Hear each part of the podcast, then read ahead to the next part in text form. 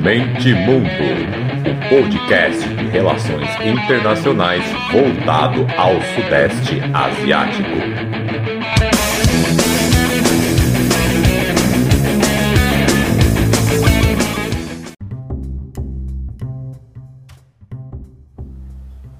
Fala galera, podcast Mente Mundo na área.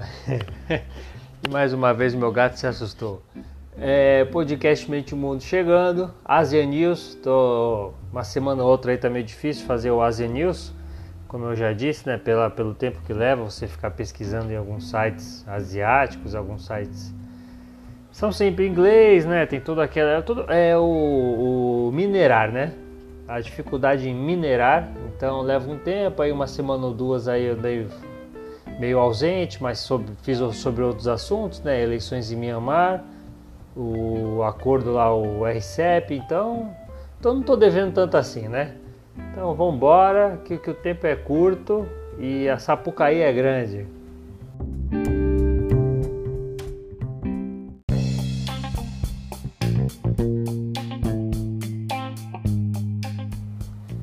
Começando com a ASEAN, não vou falar nada do acordo, né, que já foi tudo bem dito, e só quis citar o relatório do, daquele Center for Strategic and International Studies, que é o CSIS.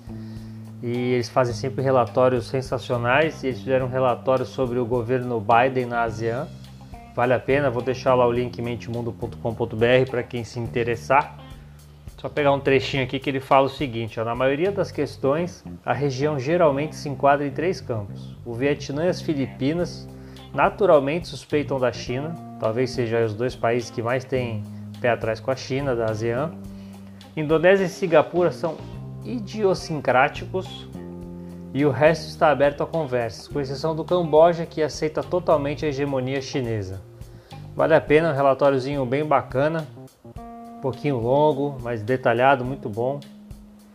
Do Brunei, o Brunei é engraçado que tem, tem semana que não tem mesmo o que falar no Brunei. Você até força, mas não tem.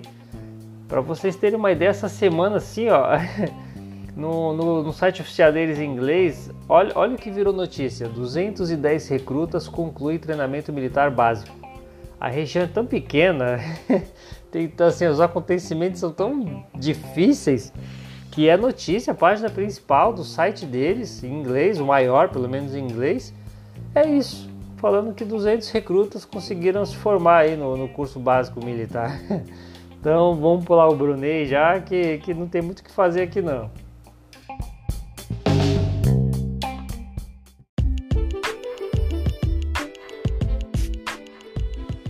Agora sim, chegando no Camboja, oito legisladores dos Estados Unidos escreveram ao secretário de Estado Mike Pompeo nessa semana para pedir que o governo Trump imponha sanções direcionadas contra altos funcionários cambojanos e também que façam uma, uma revogação de privilégios comercial ao país, as famosas sanções, né? Com as relações Estados Unidos-Camboja se deteriorando mais uma vez, após tentativas de reaproximação, e Washington quase aí com rumores, não se sabe ainda, né, de que tropas chinesas poderiam estar estacionadas no país. Muita gente estima aí que Washington vai tentar uma última abertura diplomática antes dessas represárias mais sérias, como as sanções direcionadas. Ainda mais que o Camboja deve ter um crescimento negativo de 4%. Então tem, tem gente estipulando aí que o Pompeu, o Pentágono, enfim, vão tentar uma última aproximação com o Camboja, uma última sedução. E, e também levantar preocupações né, sobre a destruição das instalações dos Estados Unidos, que foi o que eu comentei aqui. É, esse, esse, esse boato que tropas chinesas estão no país, enfim, e todo esse embrólio diplomático. A Camboja, que sofreu uma sanção europeia, talvez esteja aí também para sofrer dos Estados Unidos. Ainda mais que com toda essa disputa, o Camboja ainda foi demolir uma segunda instalação dos Estados Unidos na semana passada. Então, então a situação está bem tensa, bem complexa. E se fosse para chutar aí, jogar no bicho, eu jogaria que o Camboja vai entrar para a lista de países sancionados pelos Estados Unidos também.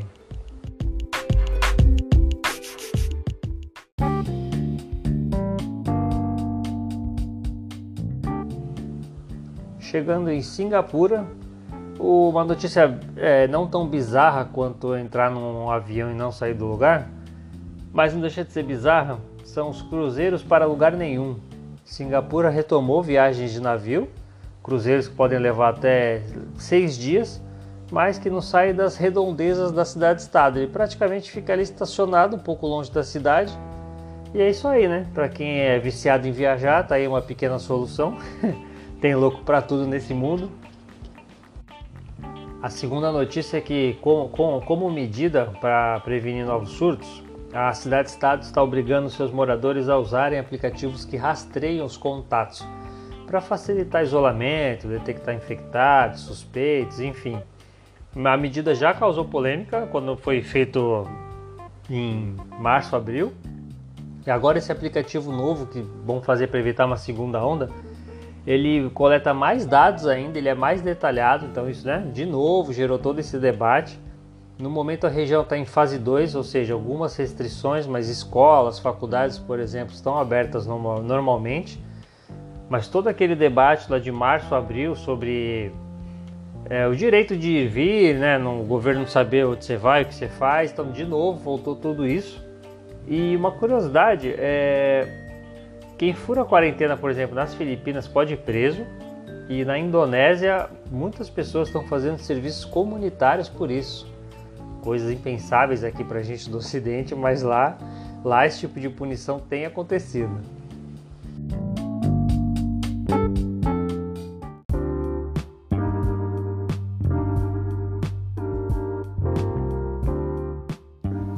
E falando em Filipinas, o país vai ter o pior desempenho econômico do Sudeste Asiático. Já vinha se recuperando, né? Um dos piores surtos de Covid da região foi nas Filipinas. Eles vinham já se recuperando, mas após várias tempestades né, atingirem o país, deslocando mais de 300 mil pessoas, matando mais ou menos aí 70. Então, vem outro, né, é, é o baque em cima do baque. A Autoridade Nacional de Economia e Desenvolvimento das Filipinas estimou perdas de 1,8 bilhão de dólares por causa dos cinco tufões. Foi quase que seguido, né? Ulisses, Holly, Quinta, Tônio e Sione devastaram as regiões pior, né, para piorar, eles passaram pelas regiões que são as mais industrializadas do país. O governo estima uma redução é, de 0,15 do PIB.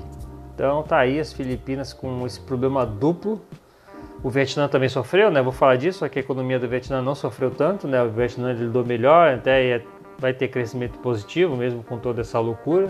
Então é isso, Filipinas, infelizmente com todo tipo de catástrofes é, naturais. Se bem que o vírus dá para falar que também não é catástrofe natural, né? Então não vamos, não vou, não vamos polemizar. Então vamos resumir só a catástrofes no plural.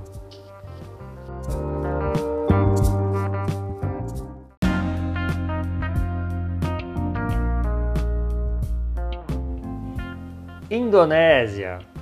Nos anos 90, a respeitada Monash University de Melbourne tentou abrir um campus na, em Jakarta, na capital da Indonésia, mas movimentos nacionalistas foram contrários, é, intelectuais, políticos, enfim, né, pessoas é, conhecidas e respeitadas na comunidade do país.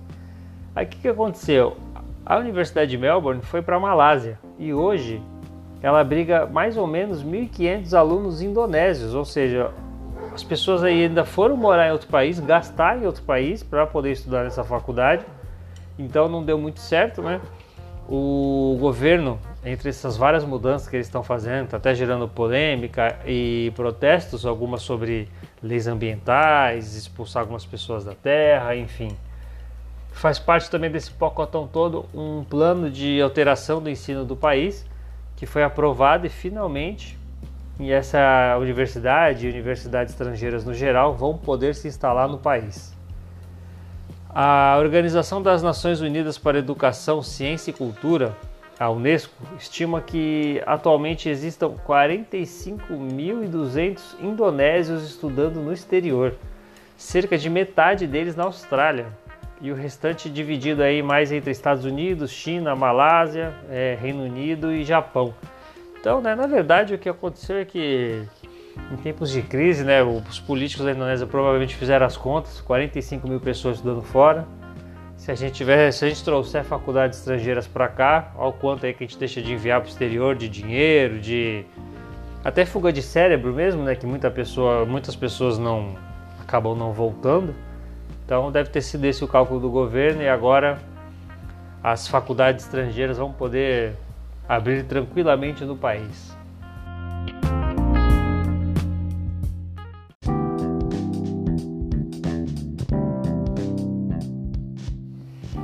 Chegando no Laos agora com a notícia da planície do, de Jarros e o azar do timing. O local, a planície de Jarros, para quem não conhece, joga no Google aí, é um local bem interessante. Foi colocado na lista de patrimônio da Unesco em julho do ano passado. Geralmente, após é, algum local ser colocado nessa lista, dá um boom no, do, do turismo, né? todo mundo quer conhecer. Mas logo depois veio a Covid, estragou os planos do governo né, de fazer dinheiro com, com com esse turismo. É, vale a pena quem quiser, joga no Google Planície de Jarros ou aquele recadinho de sempre, entra lá em mentimundo.com.br, tem o um linkzinho, ou manda e-mail que a gente coloca na newsletter, que aí a notícia vai até vocês sem problema algum. É um lugar bonito, interessante. São artefatos que datam da Idade do Ferro, que significa então que foram produzidos entre 2000 e 1000 1.500 anos, 2.500 e 1.500. Eita gaguejada, vambora. E eles têm dimensões aí que variam entre 1 e 3 metros de diâmetro e alguns chegam até a 14 toneladas. E o mais legal de tudo, né, que pelo tempo aí tão distante, ninguém sabe para que foi feito, para quem, quando, como, ninguém sabe nada sua utilidade. Então ainda é um mistério também, foi achado na década de 30 e logo depois, né, tem guerra mundial, você tem a região aí, o Laos, uma das regiões mais bombardeadas do mundo na Guerra Fria, ali com a guerra Estados Unidos-Vietnã. Então são lugares até perigosos da Minas terrestres também. Então não foi explorado também. Um dos motivos que ninguém sabe detalhes é porque a própria exploração do lugar é muito difícil. Mas vale a pena lá ver, as fotos são bacanas. É um dos da, da Idade do Ferro aí, é um dos locais mais bem que mais sobreviveu ao tempo em todo o Sudeste Asiático, vale a pena dar um look, dar um, dar um check.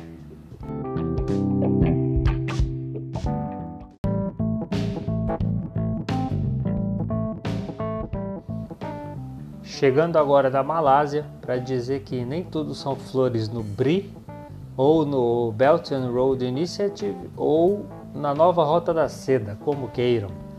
O estado de Melaka rescindiu um acordo com a Kaj Development, que é uma empresa chinesa, sobre o desenvolvimento do Melaka Gateway.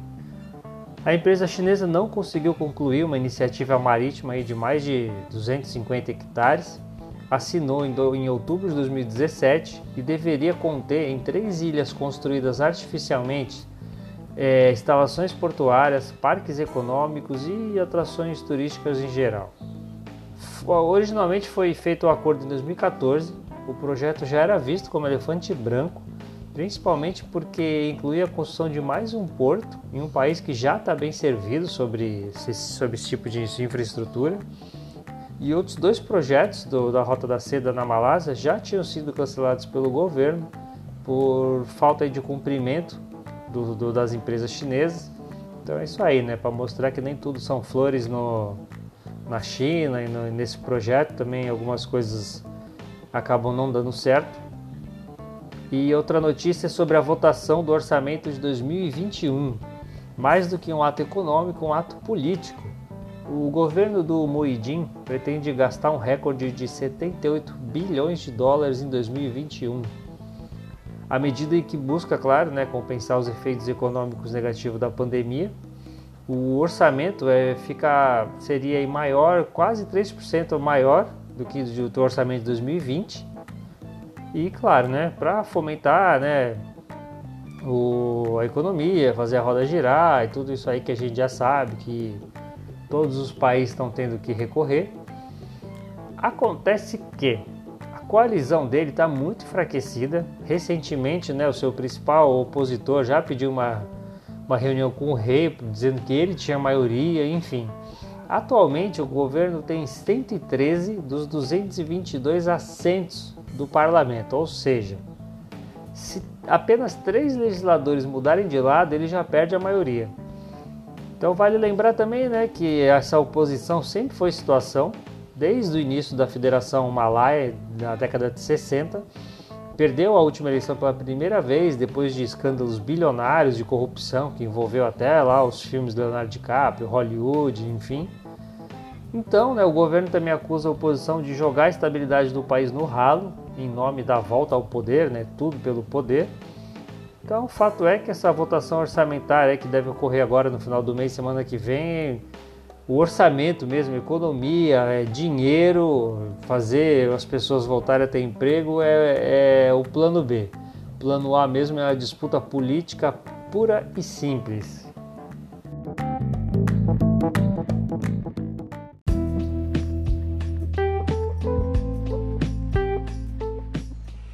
chegando em Mianmar para falar de moda. Moda? Como assim moda? É moda, não é Fashion Week não. É a nova moda mundial.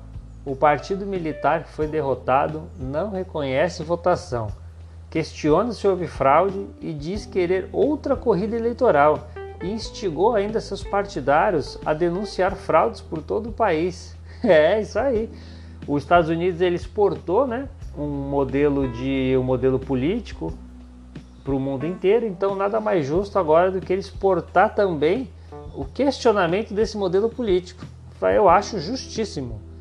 Exporta o modelo, também exporta o questionamento, então tá tudo certo. Exporta tanto a ascensão quanto o declínio da, do mesmo. Por mim, perfeito. Acho né, que está bem balanceado. E números aí aparentemente já oficiais, né? É que o, o, a Liga Nacional para a Democracia da Aung San Suu Kyi teve a vitória estrondosa, lá como eles já tinham falado, e segundo números aparentemente oficiais, o partido dela tinha 255 assentos, foi para 258 na Câmara Baixa e na alta de 135 para 138. Então aumentou 3 e 3.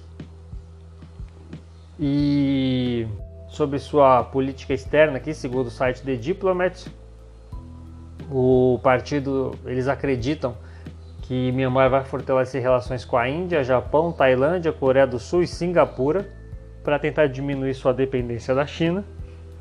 E o partido diz na sua carta, né, que a política externa deve ser independente e ativa. Então, como eles são muito dependentes da China, na teoria, e já vem acontecendo com a Índia principalmente, né? Myanmar deve procurar outras parcerias para não ficar tão dependente de uma única fonte.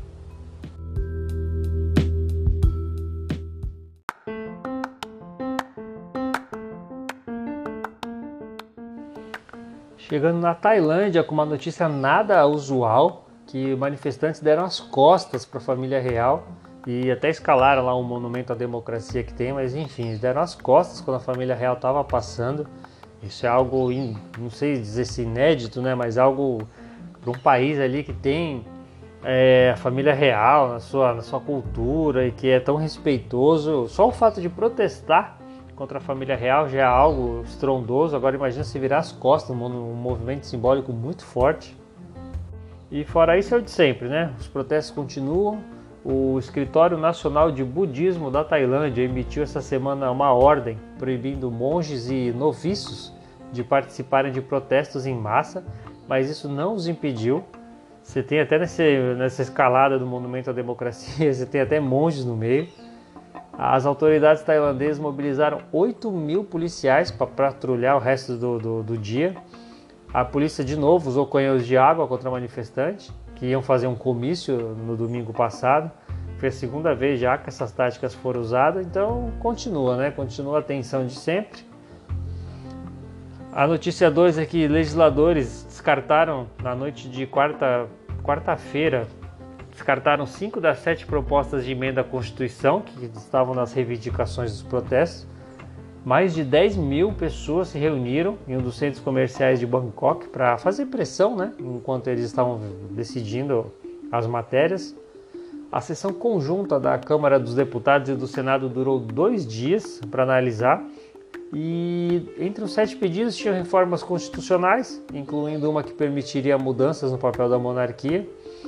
Tinha também o poder não democrático do Senado, quem escolhe os senadores é o próprio governo militar. São 255 ao todo. E também, claro, uma proposta para acabar com a Constituição atual e fazer outra Constituição com a monarquia, sem né, grandes revoluções, mas mesmo assim também não foi aceita. Lembrando que a Tailândia já teve 20 constituições desde 1932. Então é a Tailândia por excelência esse caldeirão de problemas políticos e vai continuar, vamos ver o que vai acontecer. Fato que é, praticamente aí as, as, as mudanças mais, mais fortes, mais profundas não foram atendidas e segue o jogo.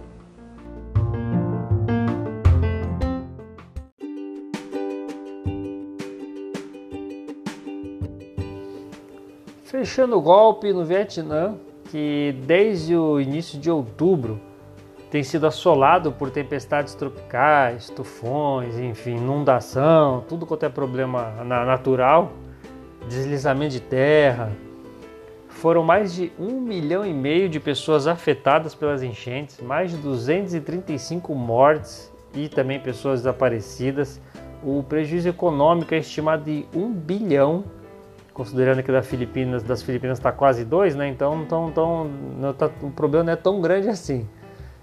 É, doações internacionais já começaram a chegar no país, é, Estados Unidos, Reino Unido, Austrália, Holanda, Japão. Só os Estados Unidos doaram 2 milhões de dólares para ajudar aí o esforço humanitário. Então é isso, né? O Vietnã sofrendo brutalmente também. Por essas e outras, de novo, eu gosto de repetir, que o Sudeste Asiático é uma das regiões que mais as pessoas acreditam no aquecimento global, porque, claro, né, são pessoas que vivenciam isso, são regiões muito populosas, em terrenos bem complicados, em geografia propícia para esse tipo de problema, então, claro, quando você vê acontecendo na sua frente, não dá para ser cético, né? Então, fica aí, ó, fica a dica aí pros, pros brazuca.